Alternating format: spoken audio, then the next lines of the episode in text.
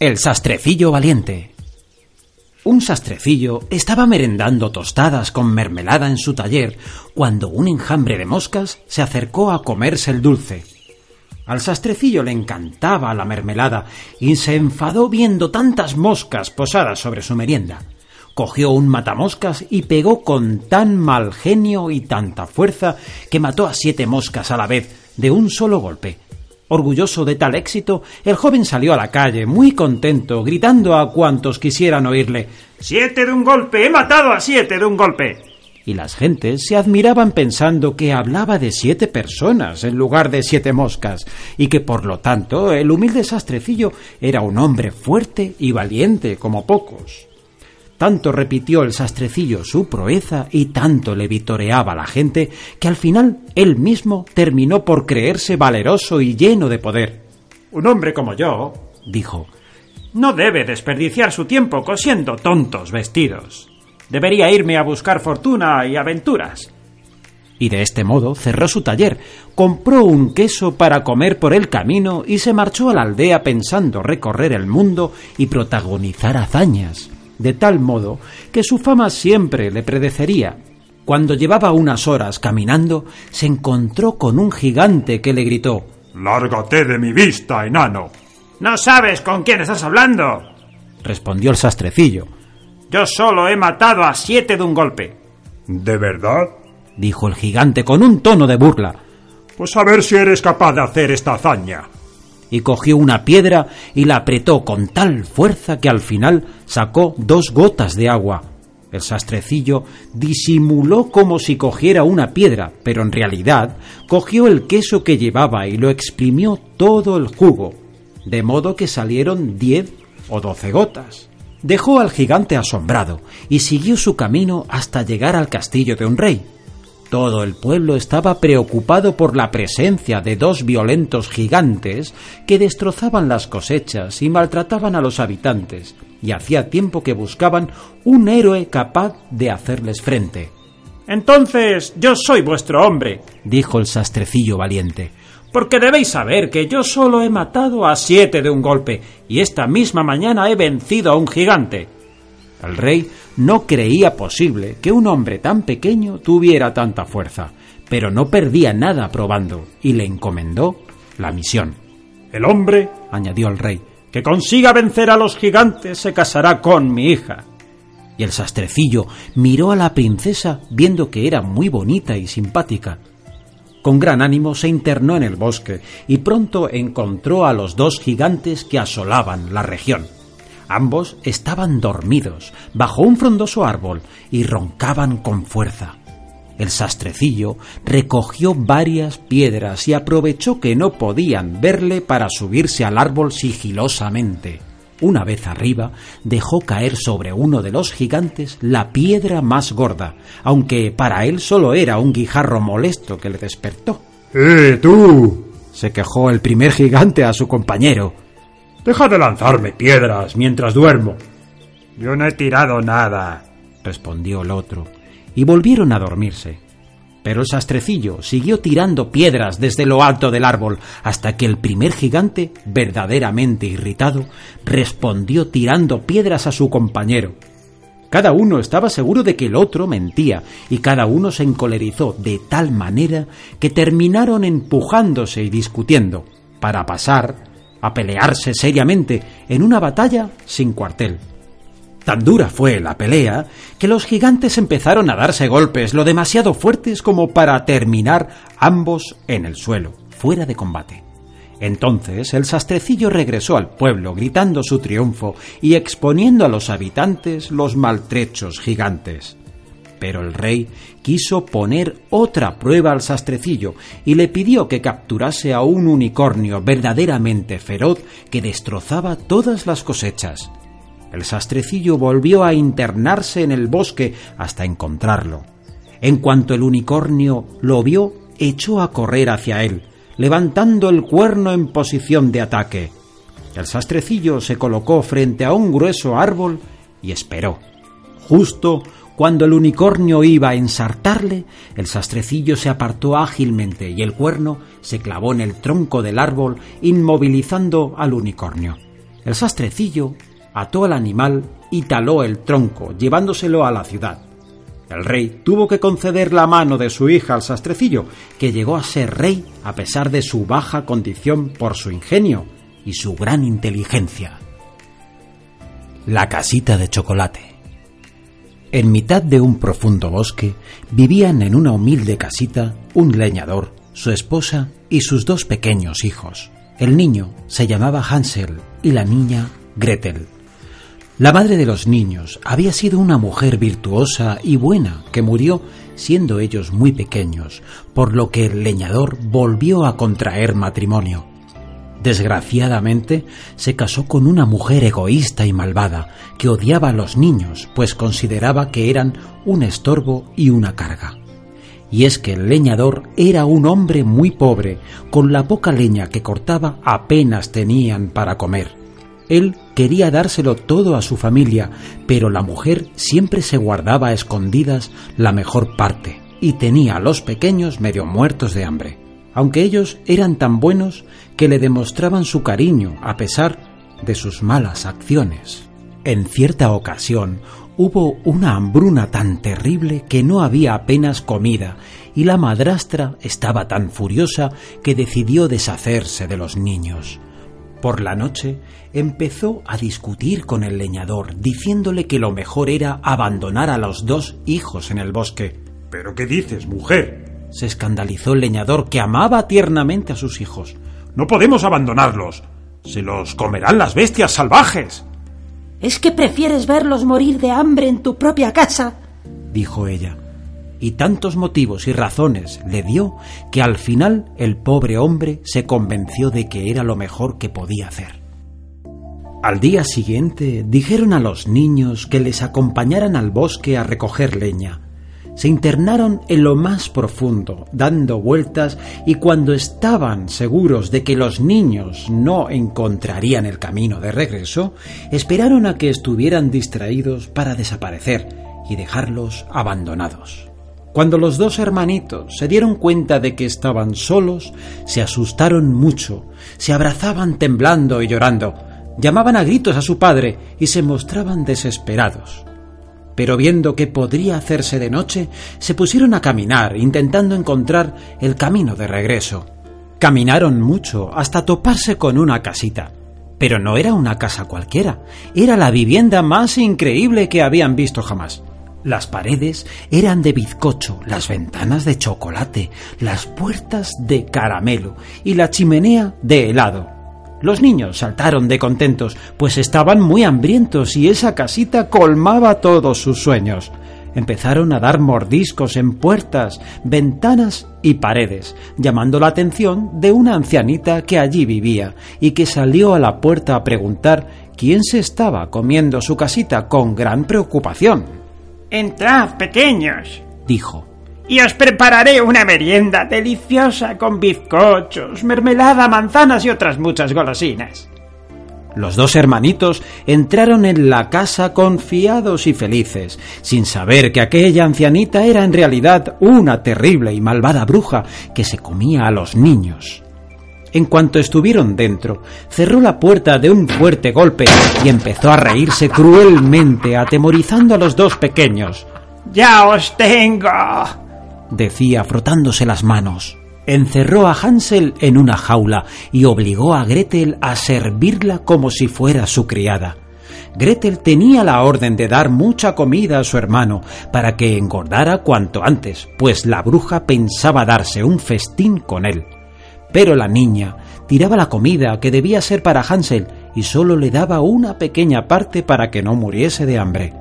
Además, aprovechándose de que la bruja no veía bien, cada vez que ella le pedía que sacara un dedo por los barrotes para ver cuánto había engordado, Hansel le ofrecía un huesecillo de pollo, de modo que cada día le parecía a la bruja que el niño iba adelgazando más y más. La bruja perdió la paciencia y decidió comerse a Hansel guisado aunque no estuviera lo suficientemente gordo. Así, le dijo a Gretel que encendiera el horno y preparara la cazuela.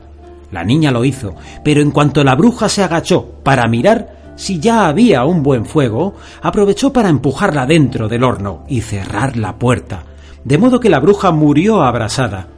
Después liberó a su hermanito y se pusieron a rebuscar en la casa de la bruja, que tenía muchos tesoros y riquezas almacenadas. Los niños lo metieron todo en un saco y se marcharon. Su padre les había estado buscando desde el día que los abandonara.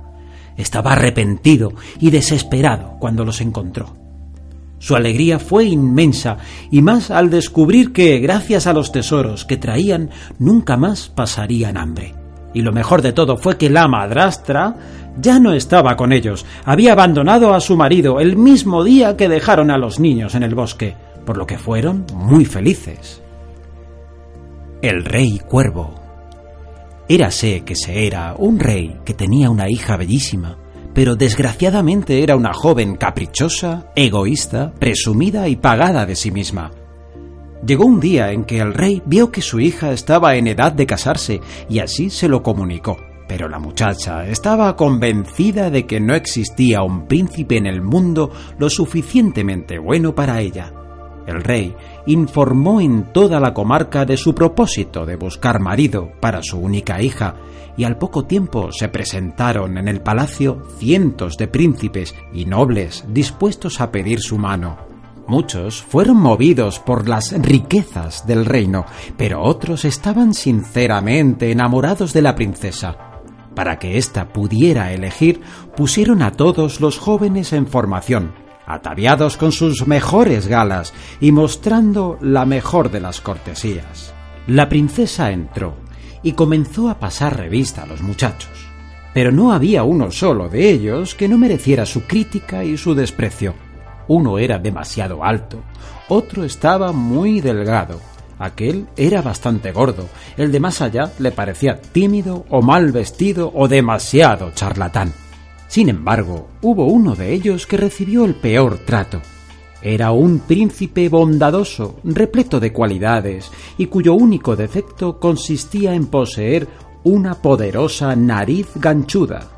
La princesa se mofó cruelmente de su imperfección, exagerándola y burlándose hasta el punto de apodarle el rey cuervo.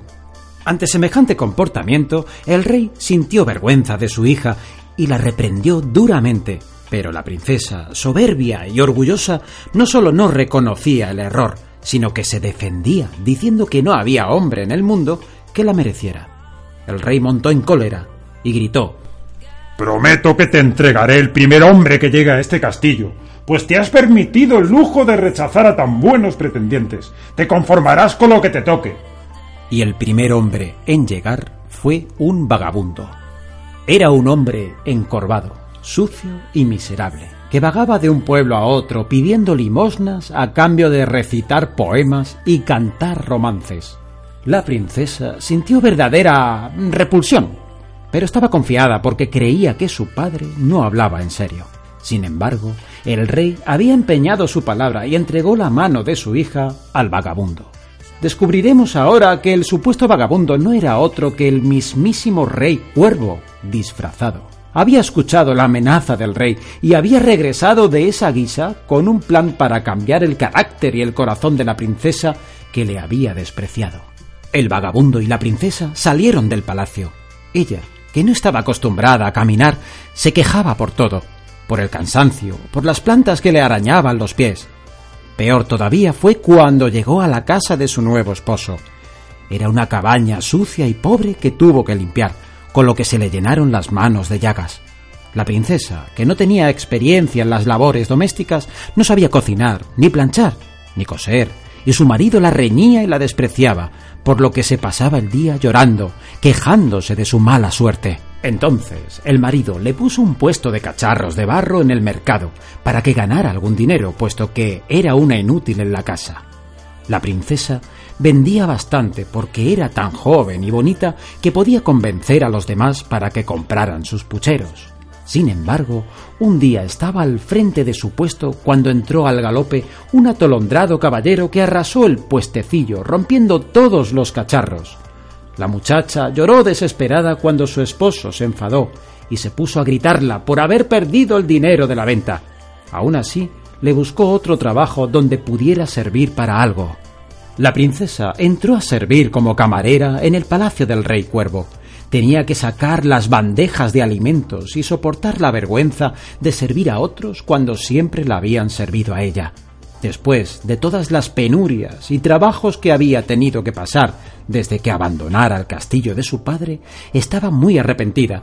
Había comprendido sus errores y su maldad y ya solo deseaba complacer a su marido. Cuando un descuidado invitado tropezó y le tiró encima toda una bandeja de comida, la princesa no pudo soportarlo y se puso a llorar pensando cómo la reñiría su marido si perdía su empleo. Lo que no se esperaba era que el rey se descubriera como su marido y le explicara delante de todos el escarmiento que había preparado. Esta vez la princesa no se irritó ni se mostró cruel, sino agradecida y feliz al ver que todo volvía a ser como antes, excepto su carácter, que a partir de ese día fue dulce y bondadoso. ¿Te gustan los cuentos? Pues tómate un cuento. Cada viernes a las 9 de la noche en Voices Tube Radio. El enano Rampel. Hubo una vez un labrador que tenía una hija bellísima y además era dulce, bondadosa y con tantas cualidades que hubiera merecido ser de la más alta cuna. En cierta ocasión, un rey que estaba de caza por esos campos paró unas horas a descansar en la casa del labrador, y éste, muy orgulloso de tener a tan gran señor en su finca, le sirvió lo mejor que pudo. Estaba hablando con el rey, ensalzando las muchas virtudes de su hija, cuando, en su entusiasmo, empezó a mentir. Mi hija es tan maravillosa y tiene unas manos tan preciosas que puede convertir en oro el trigo que toca en la cosecha. Si eso es verdad, contestó el rey, que era muy ambicioso, casaré a mi hijo, el príncipe heredero, con tu hija, pero si me has mentido, la mataré. El rey se llevó a la labradora a su castillo y la encerró en una torre.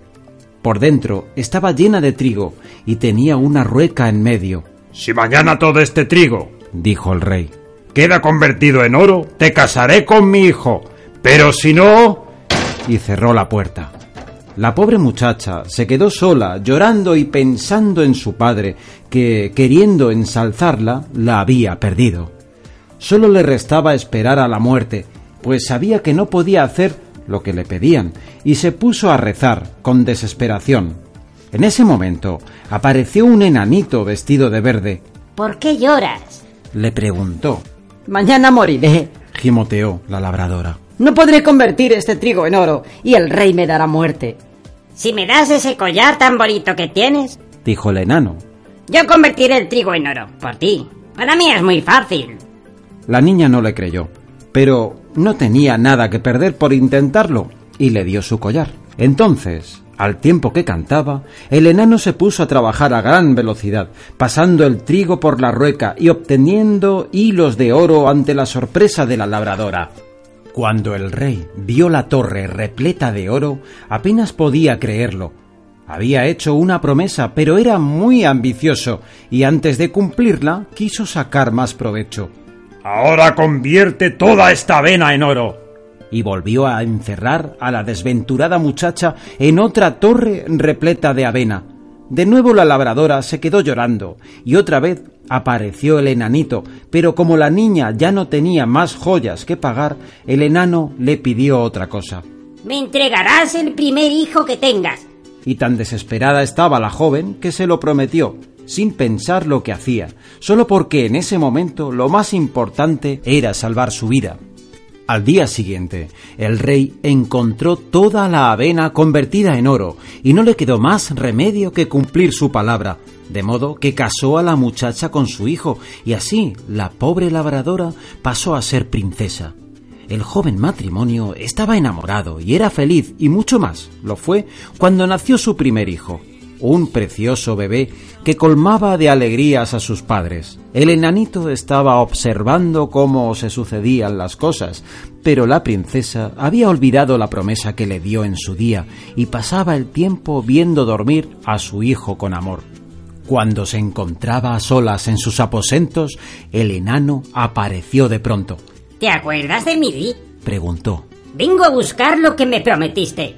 Entonces la joven madre se puso a llorar desconsolada y le suplicó que no se llevara a su hijo, pues era su mayor tesoro. Te propongo otro juego. Contestó el enano. Te daré tres días y tres noches para que adivines cuál es mi nombre.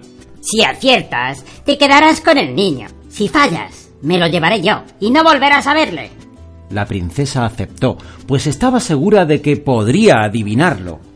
Pasó dos días preguntando a los aldeanos cuáles eran los nombres más frecuentes y los más raros, pensando que uno de ellos correspondería al que buscaba, pero cuando el enano venía por la noche a preguntar, empezaba a reírse y gritaba ¡Has fallado! ¡Has fallado! La tercera noche estaba desesperada, pensando y pensando cuál podría ser el nombre del malvado enano, cuando salió al jardín a despejarse y escuchó al enanito canturrear entre las zarzas.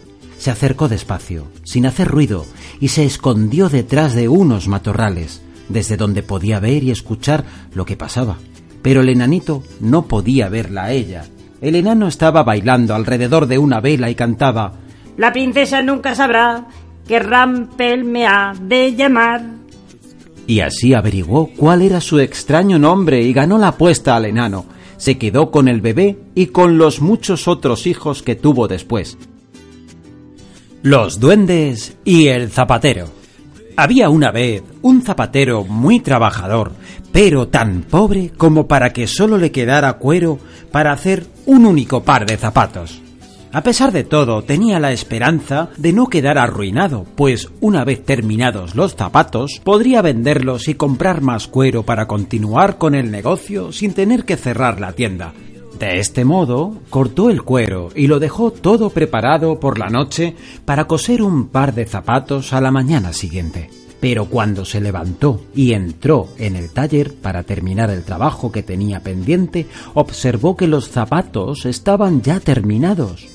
Muy sorprendido, preguntó a su mujer si había sido ella la que los había cosido, y ante su negativa trató de recordar si él mismo se había levantado en sueños para hacerlo, pero no. Era realmente un misterio. ¿Quién podía haberlos cosido? Y además, ¿De qué manera? Pues era el par de zapatos más bonitos, elegantes y mejor trabajados que había visto jamás en su vida. En cuanto los colocó en el escaparate de la tienda, se formó un corro alrededor. Eran los zapatos más preciosos que se vendían en toda la ciudad. Al poco rato, un hombre, que por sus vestidos y maneras parecía un marqués, entró en la zapatería y ofreció una cantidad desmesurada por el par de zapatos. El zapatero no podía creer su suerte y se los vendió. Pero, además, la alegría no iba a terminar allí, puesto que por deseo del adinerado cliente se comprometió a coser otro par más para el día siguiente, pues el noble tenía dos hijas y deseaba regalar uno a cada una. Efectivamente, el zapatero repitió la operación y dejó la piel preparada en el taller por la noche. De nuevo, los zapatos volvieron a coserse de forma milagrosa, y esta vez era un par quizá más bonito todavía que el anterior, por lo que el caballero pagó aún más dinero y siguió encargándole zapatos. En poco tiempo se había corrido la voz de que era el mejor zapatero del reino, y su comercio se llenó de damas adineradas y caprichosas que deseaban poseer uno de sus famosos pares. De este modo, el zapatero se enriqueció y comenzó a tener amistad con las personas ricas y nobles de la ciudad que le invitaban a sus fiestas. El zapatero se compró una mansión y comenzó a vivir con gran lujo junto a su mujer, y es que el negocio prosperaba, pues todas las noches los zapatos aparecían cosidos y terminados, y cada modelo era más precioso que el anterior. Un día estaba comiendo con su mujer cuando empezaron a hablar del misterio. ¿Cuánto me gustaría saber quién cose los zapatos? dijo el zapatero. Así podría agradecérselo. Se me ocurre una idea, dijo la mujer. Esta noche nos esconderemos en algún rincón oscuro del taller y esperaremos a ver si llega alguien. Así lo hicieron. En cuanto se hizo de noche, los esposos se escondieron tras unos pesados cortinajes y esperaron en silencio. Apenas había pasado una hora cuando oyeron unos pequeños ruidos y con gran sorpresa vieron aparecer dos hombrecitos diminutos de largas orejas que iban desnudos. Eran dos duendecillos que se pusieron a saltar y a bailar de alegría al ver el trabajo que tenían por delante. En un santiamén cosieron un par de zapatos preciosos y desaparecieron de un modo igual de sigiloso y misterioso que como habían aparecido. Asombrados por lo que habían visto, los esposos se pusieron a comentarlo. Me gustaría hablar con los duendes. Así podría decirles lo mucho que les agradezco sus favores, pero tengo miedo de que si me ven aparecer se asusten y se marchen. Entonces, contestó su mujer, ya se lo haremos A ver, ¿No te has fijado en que los pobrecillos iban desnudos? ¿Por qué no les haces unos zapatos a su medida? Yo podría coserles unas ropitas. Se lo dejaremos todo en la mesa de trabajo. Y así tendrán un regalo de agradecimiento, sin que se asusten al vernos. De modo que cosieron las ropas y los zapatos. Por la noche dispusieron el trabajo como de costumbre y colocaron las pequeñas prendas y los zapatitos junto al material para coser. Después se escondieron otra vez tras las cortinas. Los duendes aparecieron a su hora habitual, dando saltos y cantando como siempre, pero cuando vieron los regalos, cantaron y bailaron aún con más alegría. Mientras se ponían las ropas, recitaban Ahora que tenemos los zapatos nosotros, ¿quién los coserá para los otros? Y una vez que estuvieron vestidos, se marcharon sin haber cosido los zapatos. Los duendes no volvieron nunca más al taller ni a ayudar al zapatero por las noches, pero él no les guardó rencor alguno, porque gracias a ellos se había hecho rico, era conocido en toda la comarca y tenía muchos encargos. Y como había aprendido a hacer los preciosos modelos que cosían los duendes, siguió fabricando zapatos maravillosos y aumentando su fortuna.